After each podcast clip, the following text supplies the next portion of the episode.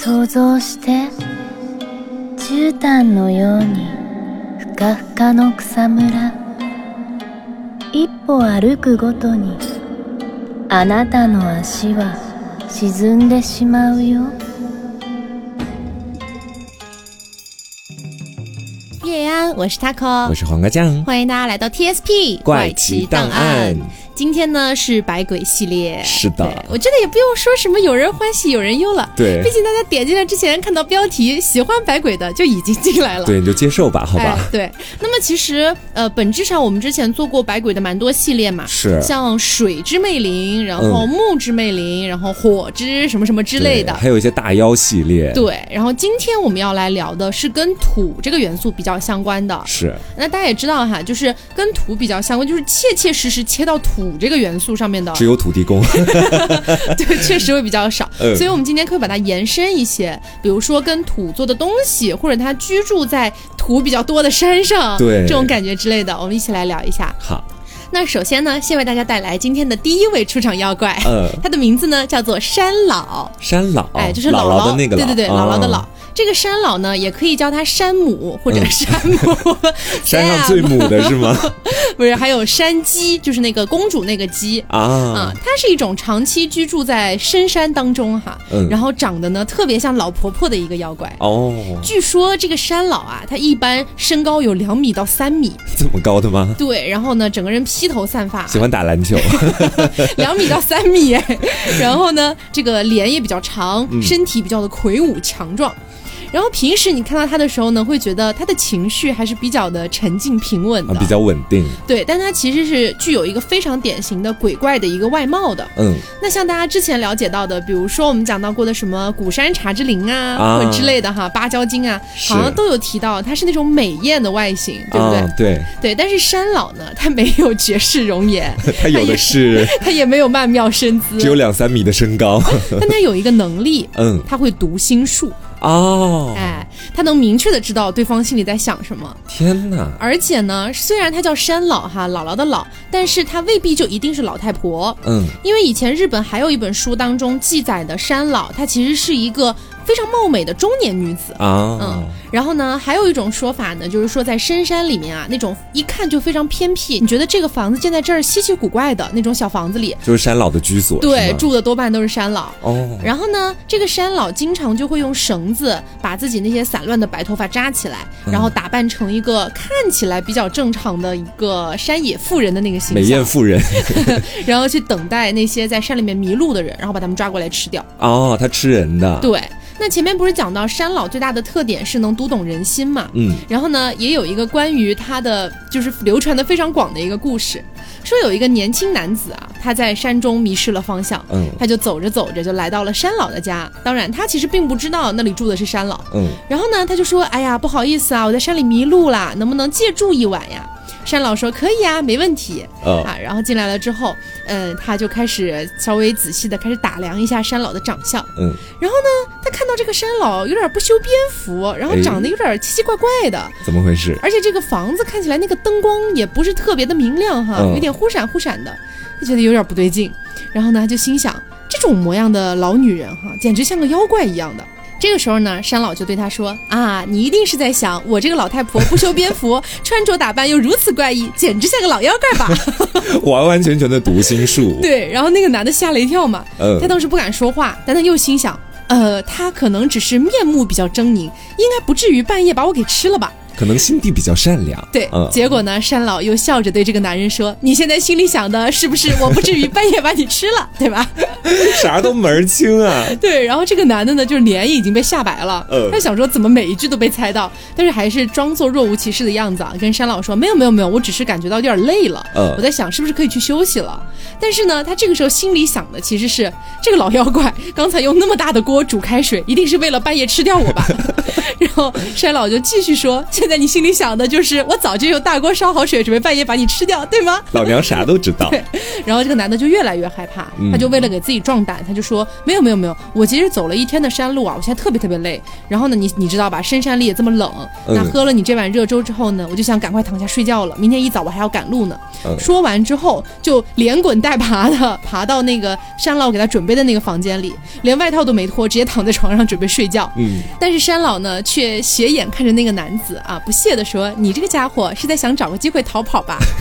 然后这个男的就觉得自己实在是已经就是瞒不下去了，嗯觉得不管怎么样，好像都只有死路一条了，于是就开始拼命拼命地逃离山老的家。而这个时候，山老也恢复了他真正的那个面目，就两到三米的那个形象。哦，对，然后凭借他比较强大的一个山腰的能力，可以说是轻而易举的 就抓住了这个男的，把他杀掉。对，把他当做了一顿美味的佳肴。好可怕啊！山老这个角色，对，当然，其实关于山老还有另外的一些传说。嗯刚刚这个传说它更多的是作恶的嘛，但是呢，另外一个在高知县啊，日本的高知县有关于山老的另一个传说。是善良的，是吗？哎，是善良的。啊，说很久以前啊，某一个村子里来了一个脏兮兮的老奶奶，她当时手上拿着那种糯米、黏米之类的东西，嗯然后挨家挨户的请求说：“各位正月做年糕的时候，请帮我也一起做出来，可以吗？”就她把她手上那些原材料加工出来。嗯但是几乎所有人家都拒绝了，只有一户人家说 OK OK 没问题啊。那户人家呢是一对虽然有点贫穷，但是本质上非常善良亲切的一对夫妇。嗯然后呢，他们就把老奶奶带来的米和自己的放在一起，然后一起去做年糕。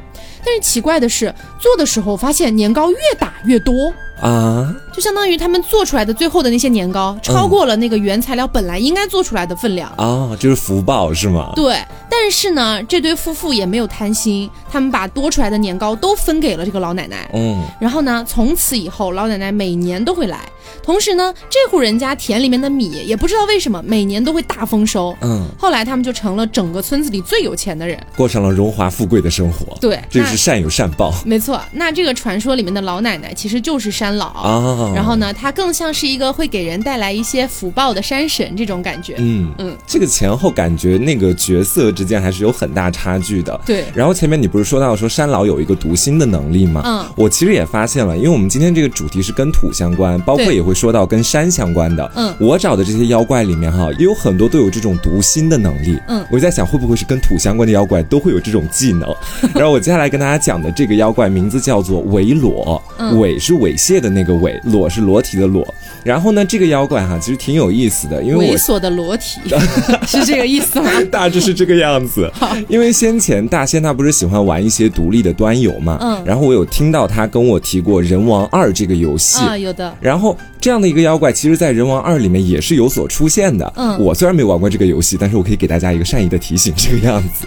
然后，这是一种体型非常巨大的妖怪，长得很像是农村里面的那个牛。嗯然后它的前脚爪子非常的粗壮，你是不是会以为它会拿这个爪子去扑食人类什么的？嗯，不是的，它其实只是拿爪子来挖土，然后吃一点土里面的土拨鼠啊，包括其他的一些动物什么东西的，是一个看起来还蛮善良的妖怪。嗯然后他一般潜伏在深山里面，有人呢，我觉得说有点抹黑他的意思哈，说他是癞蛤蟆的化身，因为他整个身体看起来有那种粘液的感觉，啊然后都是绿色的。它也有一个特异功能，它的特异功能就是无所不知。是不是跟你前面所讲到的那个读心有一点像？嗯甚至于说有更大的那种能力。对他基本上是看到一个人，他就能知道关于这个人的所有故事。哦，所以，当有的村民啊或者人们在山路上行走的时候，这个维罗可能就会突然从树林里面跳出来说：“嘿！” 然后先把人吓得半死。我知道你昨晚出去约炮了。我知道你昨晚出去度爱了。然后呢，他不急着去吃人或者干嘛的，他会跟这个人聊天，一五一十的把这个人的姓名啊、住址啊，他要往哪儿去啊，包括他身上带了什么物品啊，甚至于说他家人的故事啊、名字都全部说出来。然后本来就被维罗吓得半死的人，听到了他说出这么多信息点之后，就会吓得昏过去。这就是维罗的一个恶趣味，他其实根本就不会去吃那些人，他只是从这件事情里面找乐子。所以怎么说呢？你要说他是善良的妖怪吧，他还挺有恶趣味的；你要说他是那种特别恶贯满盈的妖怪吧，他又不吃人，就非常的奇怪。所以他只是喜欢吓别人，然后把别人吓晕，他就很开心。是什么东西？他仅仅只做这样的一件事情，而且在鸟山实验和其他人对于这个维罗的画作的当中，嗯往往都只会出现他的上半身，他的另外一半的身体呢，很多人都不知道究竟是什么样子。所以呢，就有人说了，这种妖怪啊，其实它或许并不是实质性存在的，它可能只是人类的一种恐惧的化身。嗯，因为它这个名字就是取自于日文里面的恐怖可怕的那个谐音。哦，是这个样子，所以我觉得说这个妖怪还蛮特殊的，因为其他的妖怪感觉都会有一个全貌，但这个妖怪保持了一点神秘感。好，那虽然说刚才这个维罗就是从名字，然后包括他的一些行径，听起来其实我觉得多少有点猥琐的成分在里是，面。而且神乎其神的。嗯、对，但是他本身没有做什么恶嘛。对，但是接下来我们要聊到的这个妖怪，我觉得就有一点点邪恶了。嗯，它的名字叫黑种，就黑色的黑，然后那个种是那个坟墓的那个字，啊坟墓的那个意思啊。嗯黑种呢，它有个别名，也叫做黑种鬼女，又叫做安达原鬼婆。她的这个外貌比我们前面讲到的那个山老还要更加丑陋、更加可怕。嗯而且他的所作所为也非常非常的邪恶。他喜欢干什么呢？他喜欢跟尸体打交道。啊，啊，他不但是一个偷尸体的鬼，而且他还很喜欢去解剖尸体，他会喜欢把切下来的尸体上的手或者脚拿到眼前去把玩，啊，这是他的最大的乐趣。那关于黑种的来源有非常非常多的传说。首先有的呢认为黑种首先是非常危险的妖怪，嗯，但是说他生前其实是一个好色的老头儿。嗯，我们前面不是讲他的别名叫黑种鬼女吗？对呀，咋是老头呢是？因为这样的，那个好色的老头啊，他生前的时候呢，因为很喜欢调戏良家妇女我，以为他做了变性手术，不是，然后呢，他因为喜欢调戏良家妇女，就被村里的人用乱棒给打死了。啊打死了之后呢，他的怨念不消灭，所以呢就借尸还魂了。啊那他借的这个尸体就是一个老妇的一个尸体嗯啊，然后这样子化成了厉鬼。然后呢，他变成了这个黑种之后呢，就专门去袭击那些单身的女子，然后特别喜欢把她们的头砍下来啊，自己收藏起来。所以呢，有传说说古代的时候，日本民间的女子如果单独在晚上出去，都会用黑炭把整个脸给涂黑掉，嗯就是希望那个黑种认不出来自己是男是女，哦想要逃过一劫。另外呢，不是说他又是那个偷尸鬼吗？嗯，为什么呢？因为他经常在坟地里面活动，他会把刚刚死去不久的人的尸体哈挖出来，然后送回人家的家里，这么恶趣味的吗？对，然后就会把那个死者的家人吓得就是有点惊声尖叫嘛。嗯但这个黑种呢，就在旁边哈哈大笑，哎呦，所以他也是一个很喜欢搞恶作剧的鬼。嗯在日本的整个民间传说当中，这个黑种还是一个虽然灵力一般哈，嗯但是他是专门管理坟墓的妖怪，经常出没在坟墓和战场上，就是各种去搜集那些死者的尸首。啊啊，，相当于是一个比较凶残，但是灵力其实一般的鬼，这种感觉。出现在死人比较多的地方，基本上是。对，然后还有一个传说呢，是这样子的，就这个传说就解释了一些他为什么喜欢去就是刨尸体啊，然后分解尸体。嗯是这样子的，这个传说认为呢，黑种生前哈，他是一个服侍某一个官宦人家的一个老妇人，嗯名字呢叫做严守。那当时呢，她相当于是那一家比较有钱的人家的那个女儿的奶妈，啊，相当于是这样子。嗯，然后呢，这个小姐就是她抚养长大的这个小姐，突然有一天就患了怪病，就请了世界上的很多名医啊都来治，但就是治不好。嗯后来呢，这个黑种啊，也是他生前的时候哈，她听说有一种偏方是需要吞下孕妇的新鲜的肝脏啊就能够治愈那个小姐的病。所以啊，他当时作为奶妈的这个身份哈，他就跑到了另外一个地方去，在一个岩洞里住了下来，嗯就等待着看有没有孕妇经过。过了一段时间呢，真的有一对夫妇经过那儿了，然后这个夫妇啊，当时就请求这个黑种，就说我能不能在这边住宿一晚？嗯，然后这个黑种一看，哎，这不机会来了吗？是啊，所以找了个借口啊，先让他们俩住下来，然后找了个借口把她老公给骗了出去，嗯相当于房间里只剩下了黑种和那个孕妇。孕妇对，嗯然后呢，他就借机剖开了那个孕妇的肚子，取到了新鲜的肝脏。可是，嗯。正当这个黑种哈欣喜若狂嘛，就觉得说，哎呀，可以救那个小姐了，对，嗯。但是他却一眼瞥见被他杀死的那个孕妇脖子上戴着一个正在发光的护身符，这个护身符是黑种失散多年的亲生女儿的东西，啊，所以他相当于是亲自杀死了自己日思夜想几十年的一个女儿。天哪，然后据说呢，当时这个老妇人就瞬间就相当于抓狂了嘛，嗯然后呢就化作了女妖黑种。啊，是这样子的。而且前面不是也有提到说，呃，黑种他经常会去坟墓里面窃取尸体，然后把这些窃取来的尸体分解之后，全部堆在自己的房间里，没事儿玩一玩嘛。嗯数年之后啊，有一个修行的僧人叫做右庆，他来到了黑种住的地方，也是一样，说我能不能住宿一晚。嗯然后呢，这个妖怪啊也同意了，并且呢，他还出门去帮右庆去取一些柴火啊嗯回来烧。但是呢，他就跟这个僧人说了一句话，他说：“你千万不要偷偷的去看我的卧房里面有什么东西。”嗯，那你知道，像这种话说了嘛，十有八九都会去看 是的，啊。于是这个右庆啊，这个僧人他就抵挡不住好奇心啦，呃我他就去打去看看开，哎，就看了，就发现这个老妇人的房间里面摆放着非常非常多的尸体残骸。嗯于是呢，大惊失色，赶紧逃跑。结果没多久嘛，就被这个老妖怪发现了。然后呢，老妖怪就在后面追他。这个右庆呢，被逼得走投无路了，就从怀中取出了一尊观音菩萨像，哦开始专心的哎祷告。结果呢，这个佛像突然就升到半空中，射出了破魔利剑，刺穿了这个老妖婆。哦，然后老妖婆就被消灭掉了。所以呢，这个妖怪在安达园他住的那个岩洞，嗯就是前面也杀害了自己亲生女儿的那个岩洞，嗯后来就被改名叫做黑种了。哎，哦，这也就是为什么安达原鬼婆她的俗称也叫做黑种。明白。而且我其实听黑种的故事，我觉得他那种杀人的行径很像是那种变态杀人狂。嗯，然后把一些肢体什么都存在自己家里面，对所以我刚刚就开了一个脑洞哈，会不会是在很早之前，在古代的时候，因为当时出现了一个变态杀人狂，然后他会喜欢干这样的事情，啊慢慢就被民间谣传谣传，就变成了一个妖怪这个样子，很有可能是不是？我刚刚有开这样的一个脑洞，嗯然后我接下来再跟大家讲下一个妖怪哈，下一个妖怪叫拔。啊，这个妖怪呢，其实很有意思，它并不是在日本当地的一个妖怪，它是从中国传到日本去的。嗯我们先来说一说它在中国的时候是什么样子哈。其实，在《山海经》当中就有记载了。但是关于它的由来呢，有好几种说法，我来跟大家逐一来说一说哈。第一种说的是她是皇帝的女儿，就是那个皇皇帝和蚩尤打仗的那个皇帝，嗯，然后她被后世称作为汉神女拔，是个女性，然后那个汉神就是干旱的意思，嗯，那其实通过这个称号，我觉得很多人应该都已经想到了啊，这汉神女拔是肯定会带来干旱的。嗯，那为什么要叫拔，又是怎么带来干旱的？其实“拔”这个字在汉语里面，它的本意代表的是龙卷风的意思。嗯所以说呢，汉神女拔就是用龙卷风把地面的水都吸到天空中啊，把它变成水蒸气了，消散掉了，让人间的井里面都没有水了。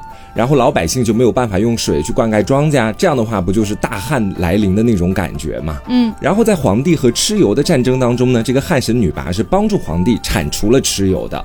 然后还有另外一种说法哈，另外一种说法说的是拔本来是天上的一个神女，她的一个特异功能就是跟咱们前面说的一样啊，我主要是带来干旱这个样子。嗯，然后皇帝在和蚩尤打架的时候，蚩尤他召唤来了狂风暴雨，让皇帝这边简直就损兵折将。然后皇帝这个时候就召唤了拔，让拔止住这个蚩尤带来的风雨。但是这事儿干完了之后呢，有一个点非常的不好，就是拔他发现自己能量耗尽了，哎呀，回不到天上去了。哦，就整个一个大完犊子的状态，所以之后呢，这个拔所在的地方就会常年干旱，一滴雨也不下啊，啊，他就没有回到天上去嘛，对吧？然后我们说还有另外的一种说法哈，这个不是来自于《山海经》当中了，它其实来自于神秘的湘西，嗯是这么说的哈，说是僵尸啊，通过自己的刻苦修炼之后，他们就会成为妖，然后在妖的这个阶段继续往下修炼，就会成为拔。拔这种僵尸是非常恐怖的，它有好几种能力，其中一种呢就是可以变换身形，还有自己的样貌去迷惑人类，然后再把他们杀掉。而且据说呢，它上能屠龙，就是掌管风雨的那个龙，导致人间干旱，还能够引发瘟疫。因为我们知道，在古代，干旱和瘟疫往往都是如影随形的。嗯，所以一旦出现了干旱和瘟疫的时候，大家就会觉得是拔在其中作怪。这是在湘西关于拔的一些说法，而且当地人还称它为百鬼之王。我们再回到日本的拔这个妖怪上面来说哈，嗯其实呢，中国传入日本的拔并不是我们前面所说到的那几种，它更有可能是记录在汉代的一本书叫做《神异经》当中出现的拔这个妖怪。嗯，这里面的拔说的是它是一个野兽，名字呢叫做旱魃，高约一米左右，而且呢那个眼睛啊是长在头顶上面的。哦哦，但是虽然它好像看不清楚前面的路这种感觉哈，但是它行动速度非常的快，特异功能呢也是带来干旱，所以你其实也可以发现，固然在不同的传闻里面，拔的形象是不一样，干的事儿也不一样，但它的特异功能基本都是相同的。都有干旱这个元素。对，简而言之就是减少风雨，然后带来干旱这种天气嘛。嗯，然后在鸟山实验，它描述的这个拔，其实就跟我们前面讲到的在《神异经》里面那个拔差不多，就那个眼睛长头顶上的那个怪兽，嗯，是一样的。然后呢，我们说到拔带来了干旱，那么你想要消解它带来的干旱，做法非常简单，请来渔女 也不是，就是把这个拔烧掉啊，直接给他烧死。过不了多久之后就会下雨了啊啊，是这个样子的。嗯，所以这个拔听起来就是好像在中国的时候，它更加能够呼风唤雨一点。对，还参加了很多的大事情。对，但是在日本的白鬼里面，它就是烧死就完事儿，。就是个野兽。好，那么接下来我们要聊到的这个妖怪，我觉得它都有点不像妖怪了，嗯它有点像是守护神的感觉。怎么说？它的名字叫做长臂啊，不是手臂的那个臂，嗯是墙壁的壁。哦，长臂呢也叫做长臂鸡，据说呢他身上穿的永远都是日本最高级的和服。嗯而且还是十二单的和服，给大家简单的讲一下十二单是什么概念啊？嗯，就是它有非常多，根据季节、根据身份会有不同的变化。但是简单来讲，就是你看起来它非常的厚重，嗯然后一看就是只有那种正式场合，比如说什么祭拜呀、啊像这样的一些时候才会去穿的，明白相当于是日本可以说是最高级、最高级的一种和服的穿法。嗯然后呢，说他永远穿着这样的一身衣服啊。那关于他的长相呢，有两种说法，一种说他是一个满头白发的欧巴桑了，嗯但是也有一种说法说他美若天仙。哦那长臂鸡平时在干嘛呢？据说他自古以来啊，就一直居住在姬路城的天守阁当中，守护着那个城堡。然后每年呢，他还会约上这个城堡里的城主啊，说咱俩见一面啊。干保安的就是 没有，然后他就会告诉这个城主关于姬路城的一个未来的命运。啊，而且呢，关于长臂还有另一个传说，就是宫本武藏，大家知道吧？王者荣耀的英雄。他也是日本历史里面的一个剑豪这样的一个形象。嗯当时啊，据说这个宫本武藏要追击一个妖狐，嗯结果呢，长臂就突然出现了，他就挡住了那个妖狐的去路，嗯，并且还送了宫本武藏一把宝剑，助他斩妖除魔。明白。嗯，那关于这个长臂姬的这个身世啊，也有很多的说法。有人说她是井上公主和儿子生的不义之子，相当于是乱伦的孩子；也有人说她是福建天皇最宠爱的一个妻子的亡魂；啊还有人说她就是那个姬路城的女山神。嗯那么根据日本的史料记载呢，姬路城还曾经确实有过一个名叫长臂的公主。哦所以那个姬就是那代表公主的那个姬，嗯我觉得可能也是跟这个有关系的。是对，而且其实我觉得就是这个长臂这个形象嘛，嗯他一跟害人根本搭不上关系，啊他就一直在帮助别人的感觉。是而且在另外一本书叫做《老妪茶话》当中呢，她还被刻画成了一个气质非常高贵的女性。哦当时据说呢，有一个叫做森田的一个小男孩，嗯。他为了试胆，他就登上了那个天守阁，但是他的胆量和直率感动了长臂，所以就得到了护警的盔甲，哦。作为就是哎，你来试胆对吧？然后我给你一个这个证据，嗯你可以带回去，证明你是到过这个地方的，是。然后也可以保护你自己，这种感觉。哎，我觉得真的妖怪与妖怪之间混的真的是一个天上一个地下。你看看这个，可以给别人宝藏，同时自个儿穿的还非常的好。对你再看看那边的够长什么的，还在浴室里辛勤工作，就突然觉得妖怪跟妖怪之间也有三六九等的感觉。是，然后我接下来跟大家讲下一个妖怪哈，下个妖怪叫做觉，啊，就是那个睡觉的觉，大家能明白吧？哦多音字阴阳。师里面那个对，也有吧？他是生活在日本岐阜县深山的一个妖怪。阴阳师里面其实关于觉这个角色啊，我个人觉得说有点把它美化了，啊因为里面是一个大美女，她会甩炸弹，你知道吧？嗯这在阴阳师里面的一个人设。但是其实她自己真实的一个相貌是全身都长满那种浓密的体毛，啊黑色的。长得很像猴子，但是呢又不像猴子一样有尾巴，而且他会说人话，体格非常强壮啊，力大无比。他的一个特异功能啊，其实和你前面说的那个山老非常的相像。嗯他就是知道人们心中在想什么，啊，而且呢，读心对，听到了之后会一五一十的把对方心里所想的东西说出来啊啊，所以说他这种觉察人心的能力，才让人们给他命名叫做觉。啊，所以说这个觉啊，他平常有事没事就会悄咪咪的跑到在山中休息的这个人的旁边，然后呢就会开始探知他的内心了。大部分情况之下都会说一些打击那个人的话，比方是说一个赶考的人在这个山中小憩一下，然后呢，这个绝可能就会跑出来跟他说：“你是不是要去考试呀？我跟你说，你根本就不可能考过的，你放弃吧。”就诸如此类的话跟他说一通，就很贱，你知道吧？嗯然后呢，他基本上平常也就是靠这种恶作剧取乐啊，是一个很恶趣味的妖怪。嗯然后关于说绝到底吃不吃人，其实有很多种说法，有人说吃，也有人说他不吃。但是呢，有一个坊间传闻是这样说的，就是假设绝和人类起了矛盾，或者是当绝在觉察到对方想要杀他的时候，嗯他可能就会去吃人了。啊，有可能会反击。然后这里有一个关于绝的小故事，我觉得这妖怪挺囧的那种感觉。说是有一个樵夫在山里面的小屋子里面休息的时候，突然呢就出现了一个黑色的妖怪，就是我们前面说的绝。然后呢，这个绝就像前面我说的那个样子啊，一五一十的把这个樵夫心里面的各种想法都说了出来。嗯然后在说完之后，他就想把这个樵夫杀掉了。然而就在这个时候，屋子里面那个点燃的柴火里啊，突然蹦出了一些火星子。嗯火星子到了绝的毛上面之后，就把他的毛点燃了。然后这个爵当时吓坏了，然后爵就指着那个火堆说：“这个家伙不经过思考就能攻击到我。”他非常的害怕，你知道吧？因为他觉察不到火的心思，然后他就跑走了，就是一个感觉又笨又囧的妖怪，你知道？好的，那么接下来我要讲到的这个妖怪，我觉得也挺囧的，嗯就是不知道该如何形容它。怎么说它？的名字呢叫做野锤，嗯，就是野外的野，棒槌的锤。好粗犷的名字，我喜欢。对，那野锤的话呢，据说它就是山野当中的一个精灵啊，大家请注意，精灵叫野锤，请注意一下“精灵”这两个字，我觉得是有些许美化的程度。嗯据说哈，它直径差不多是十五厘米，你你先感受一下，小吗？直径十五厘米，但是长大概有一米啊，啊，不就很恶心吗？就像蛇一样，对，而且它没有头。就是它应该是头的地方长了一张大嘴，他应该就是棒槌成精吧？我觉得。所以就是它长得很像一个没有把手的锤子，嗯就那种感觉。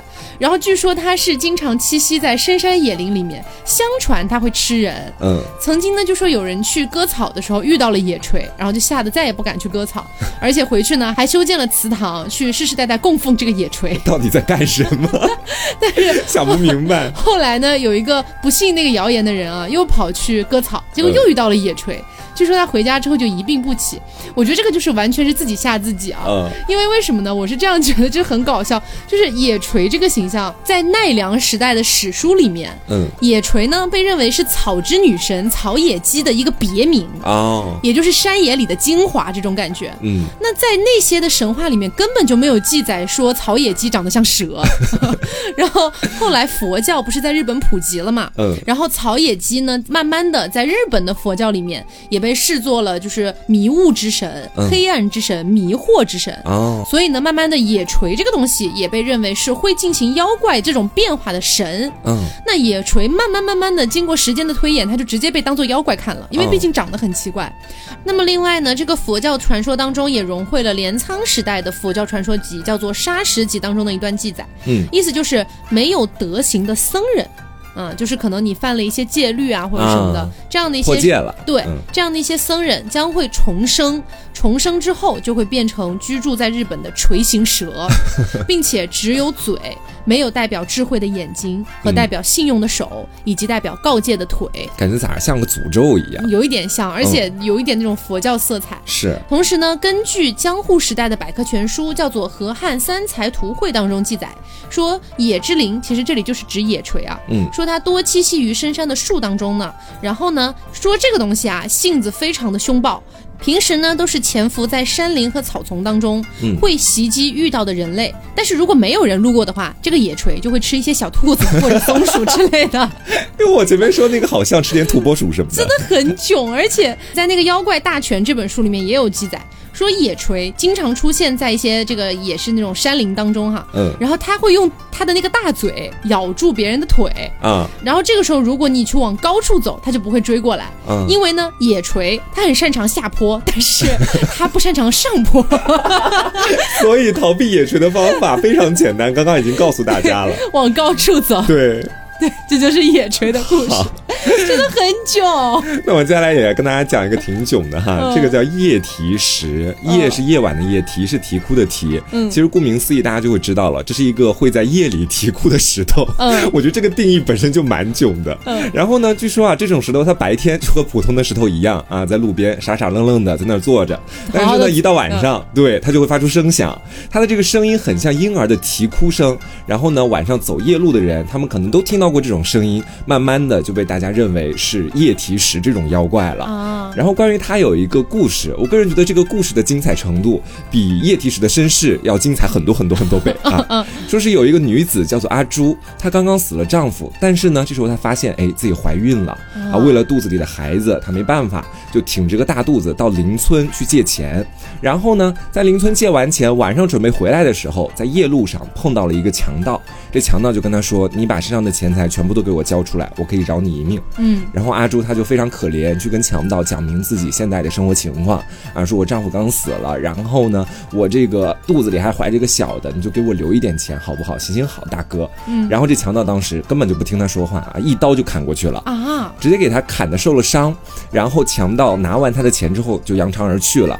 阿朱当时在路上就要生产了，你知道，然后没办法，他就在草丛上面抱着一个石头把孩子生出来了。然后呢，他的尸体也就在那个石头旁边，这个石头就是我们所说的液体石。然后我们说啊，阿朱当时不是已经死了吗？但是孩子生下来了呀，这孩子当时就一直都在啼哭，但是因为是在荒郊野外的，基本上没什么人能听得到。嗯最后这孩子哭着哭着也没力气，也昏过去了。而就在这个时候，故事的转折发生了，阿朱抱着的那个石头突然发出了很大声的哭泣声。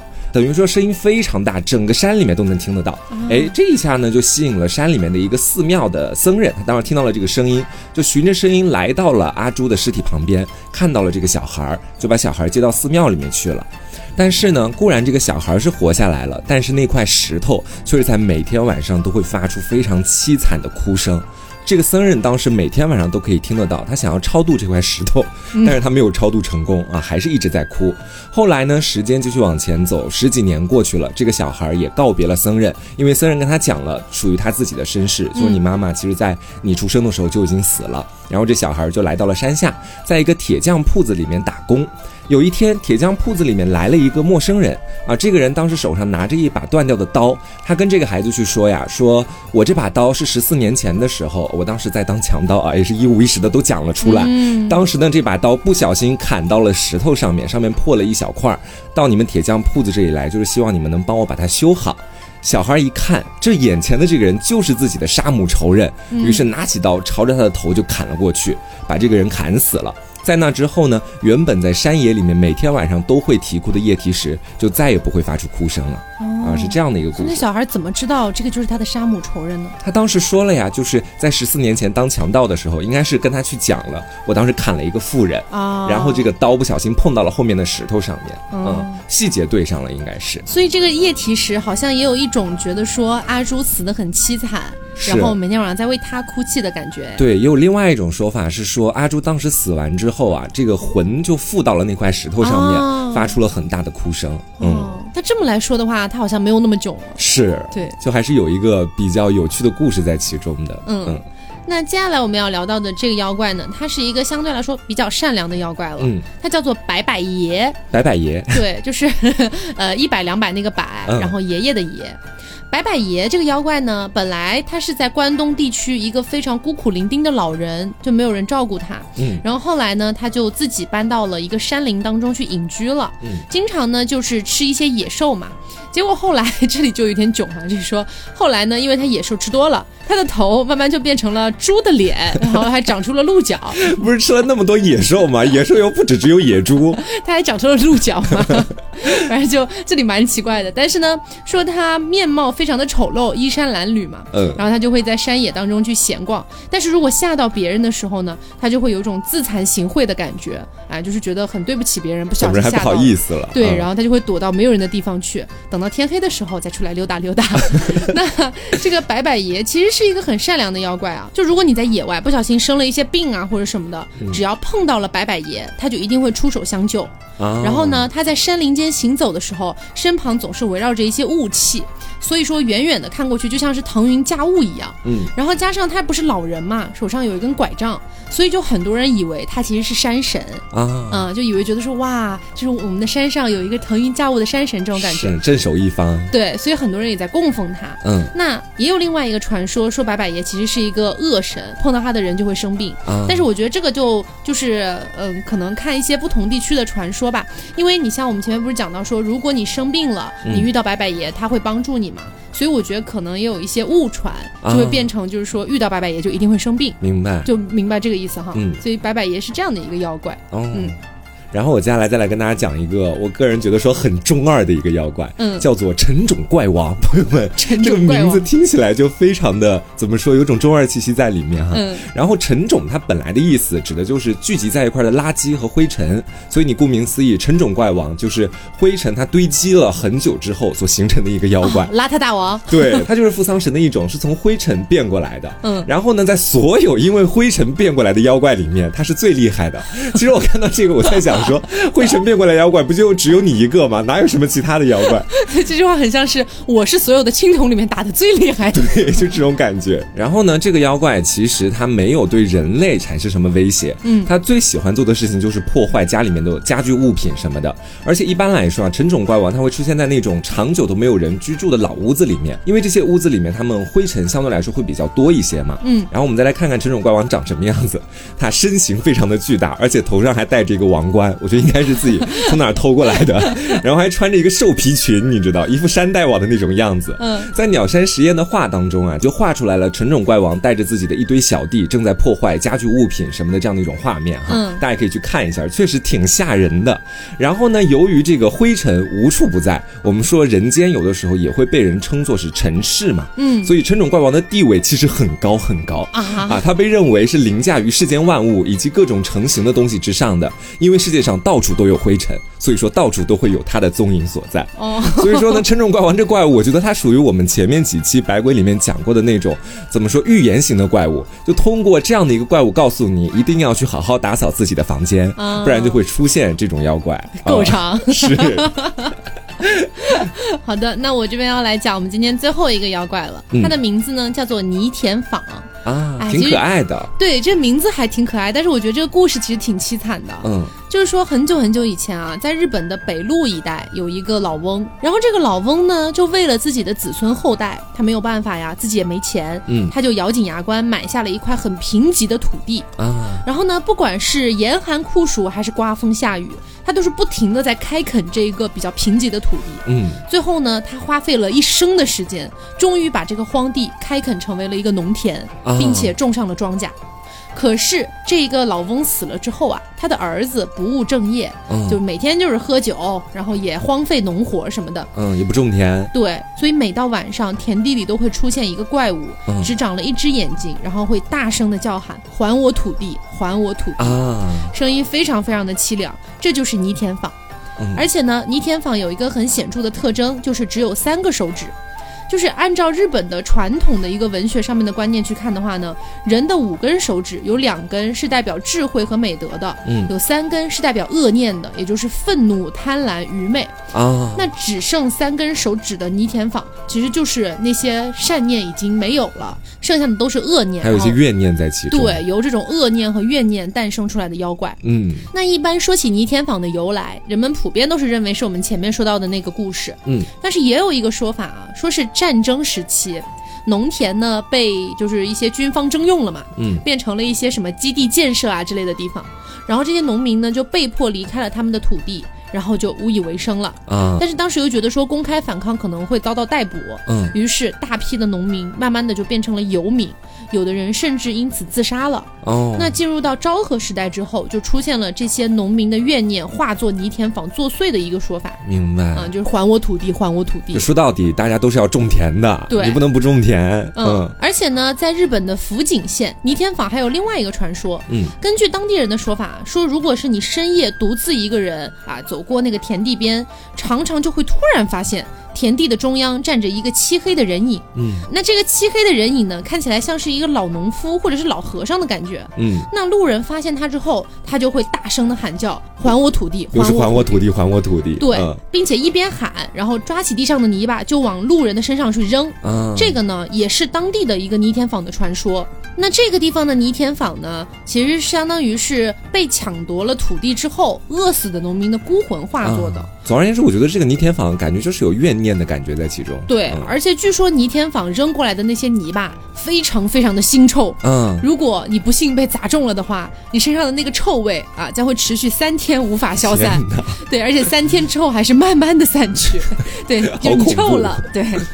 好的，那么今天的百鬼系列就是跟大家聊了一些跟土比较相关的一些妖怪。嗯，那么在后面的话呢，有时间我们还是会做百鬼的系列。是哎，比如说，其实我们有很多还没有聊到。对比如说，我今天有看到一些跟那个眼睛有关系的妖怪，啊，就比如说手上长眼睛，或者是它会突然出现在你家的就是外面，然后让你整个屏风上全部都是眼睛。哇，对，有很这个好多很多。刺激哦。对对对，后面我们会再找时间来做。嗯那也希望大家能够喜欢今天这期节目。那我是 taco，我是黄瓜酱，那我们下周再见喽，拜拜。拜